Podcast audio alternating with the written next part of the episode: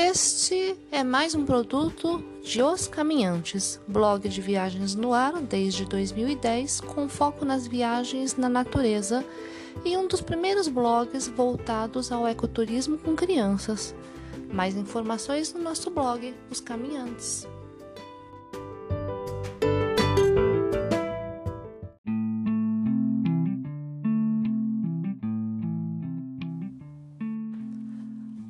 Olá, bem-vindo de volta para mais um podcast dos Caminhantes.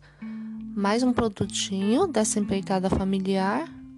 E você sabe, mais informações você busca lá na nossa casinha, que é o blog Os Caminhantes.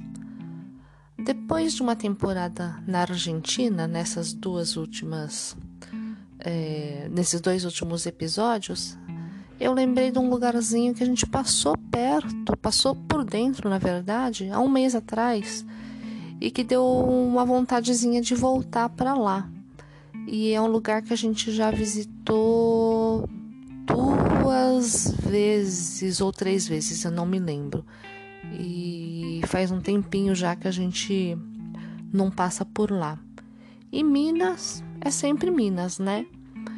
É, só dando uma adiantadinha aqui, a gente esteve o mês passado no feriado de 21 de abril de Tiradentes na região, só que a gente seguiu um pouquinho mais para frente na cidade de Itamonte e região. E a gente teve que passar por dentro de Passa Quatro porque a estrada estava interditada. E aí eu me lembrei de Passa Quatro, obviamente, e aí tô retornando por aqui para para dar uma lembrada. Já faz muito tempo que a gente não vai, então pode ser que algumas coisas estejam desatualizadas, mas é o que eu sempre digo. É, os atrativos vão continuar sempre lá. O que muda, obviamente, é hospedagem, restaurante, essas coisas assim, né?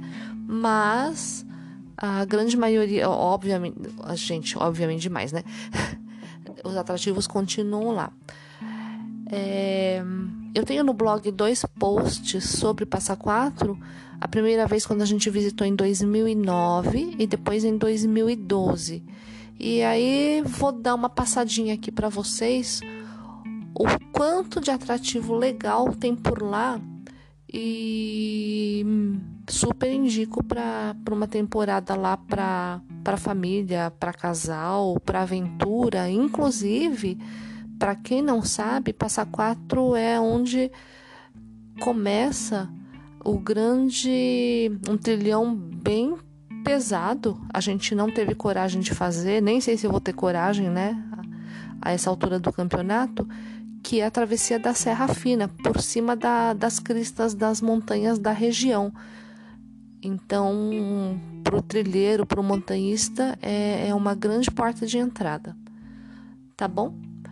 Vamos começar falando. A gente, toda vez que a gente vai, todas as vezes que nós fomos, a gente ficou na pousada Eco da Montanha, que fica bem no centrinho da cidade. E assim, ele é bem, bem gostosinho. É, é um bom lugar de, de acesso. Precisa dar uma checada se ainda continua funcionando, mas o que era legal é porque é, era um preço bem razoável um café da manhã espetacular. Foi lá que a gente começou a conhecer o café cremoso, eu não conhecia. E depois tem também todas as facilidades de você estar tá no centro, então você faz tudo a pé, né? E tem bastante coisinha para ver por lá que eu vou contar para vocês. Na primeira vez, a gente visitou a nascente do Rio Verde, que é uma uma cachoeira bem, bem bonita. A cachoeira não em si, mas o poço que forma é, é verde mesmo, né? Nascente do Rio Verde. E, e bem bacana. A gente queria visitar da primeira, da segunda vez a gente não conseguiu. A gente foi só na primeira vez. A dica, na verdade, eu não sei se ainda existe. É, encomendar, antes de chegar até a nascente, encomendar o almoço no restaurante lá pertinho. Pergunta pro povo de lá que eles vão saber. Do Zé Acácio, que era uma comidinha caseira, com truta em isca fritinha, frango caipira ensopado e batatinha frita sequinha. Um lugarzinho bem simples, mas delicioso. E depois que você bater um banho de água gelada lá, vai bater a fome. Então fica a dica aqui. A cachoeira tem duas partes: a superior, que forma um poço menor, e seguindo por outra trilha, a parte de baixo da cachoeira, que forma um poço maior. Água gelada, como toda cachoeira, limpíssima e boa para banho.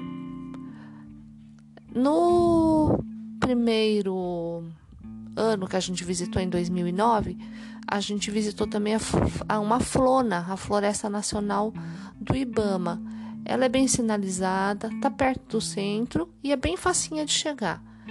É, vale a pena fazer o trajeto até a cachoeira a pé.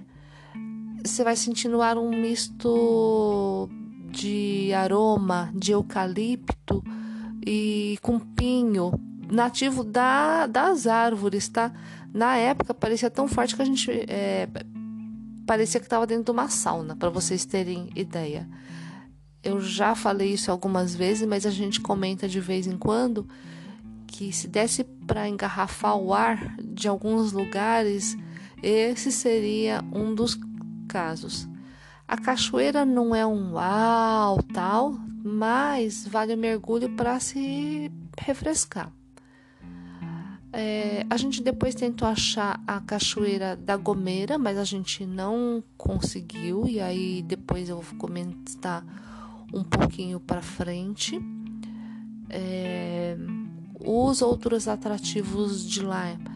Então, ah, eu comento no blog sobre as coisas de comida, mas acho que eu vou deixar isso para contar no final, tá? É, aí eu vou contar um pouquinho agora do que a gente fez em 2012 dos atrativos lá. Dessa vez a gente estava acompanhado, a gente estava com, além de nós três, a gente estava com a família do cunhado, né?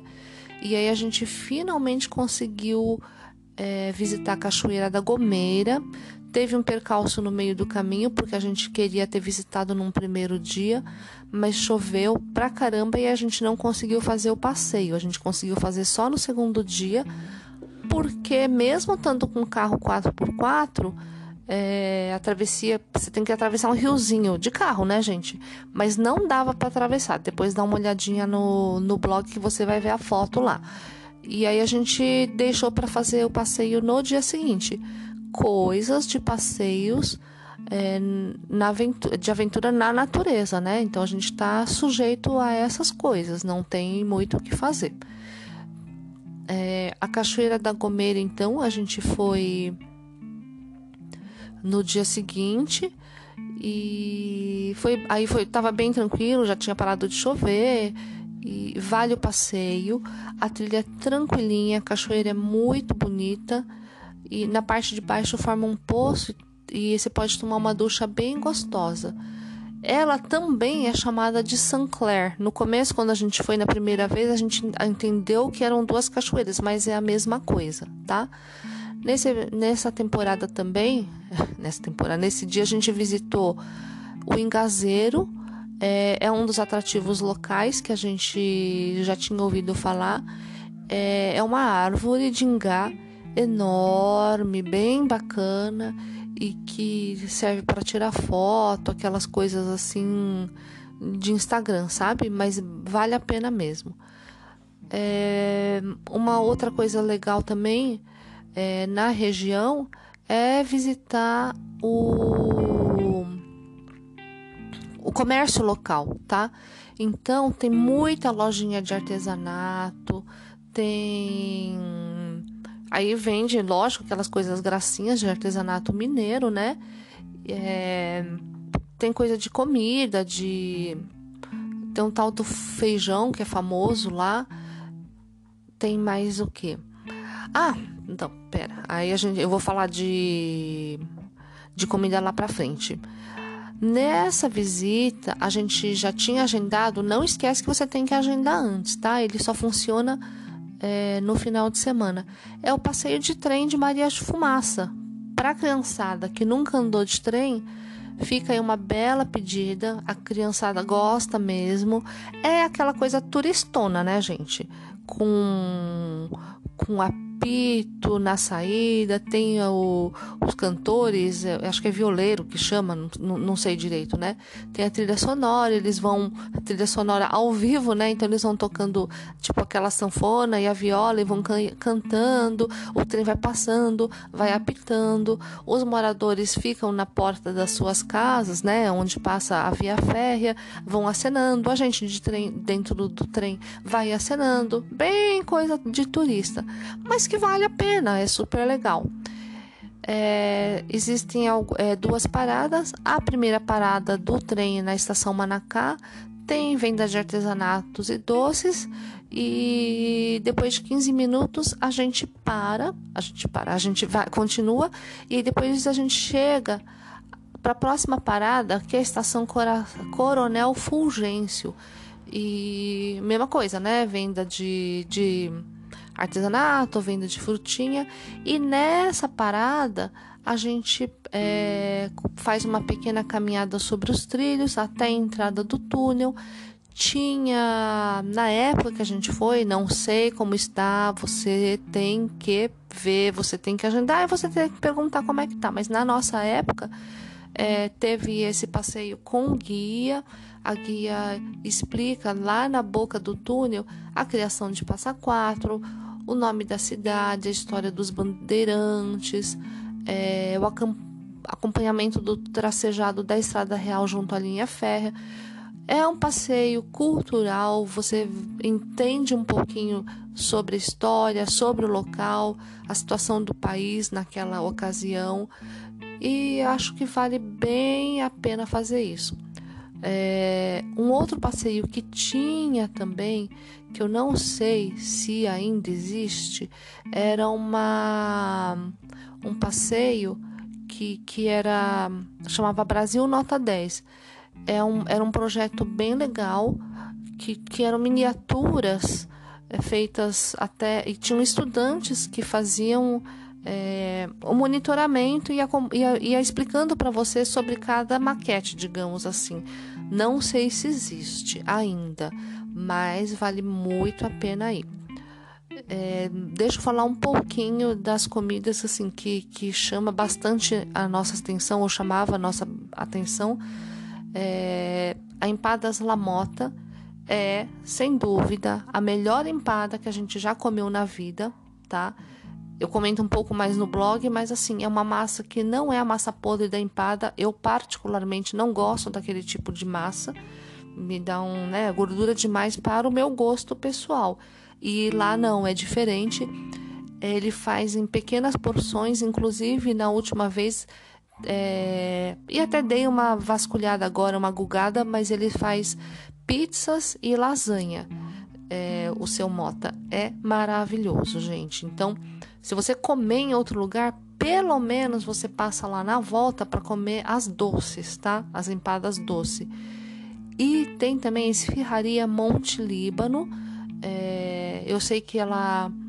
Eu tinha ouvido falar que ela tinha fechado uma ocasião, porque na época que a gente foi, o proprietário já era meio velhinho.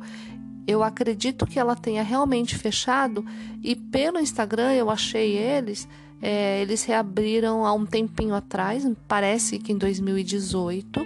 A proposta continua exatamente a mesma, slow food, então você não vai pensando num Habib's para fazer delivery de esfirra, pelo amor de Deus, tá? Não é isso. Você tem que agendar para você poder ir lá e viver essa experiência gastronômica. No blog eu coloco mais é, informações, então eu tô falando da Flona, tô falando do Brasil Nota 10, e tem vários guias lá, mas é um passeio mais é, urbano, digamos. Você vai aproveitar a estrutura da cidade e do comércio local. Tragam doces, tragam queijos, macarrão artesanal, todas essas coisas assim, para ter esse gostinho de Minas em casa. E fazer os passeios locais que vale muito a pena. Minas é Minas sempre, né? A dica de hoje é essa. Por enquanto é só. Fiquem bem, fiquem com Deus. Um grande beijo.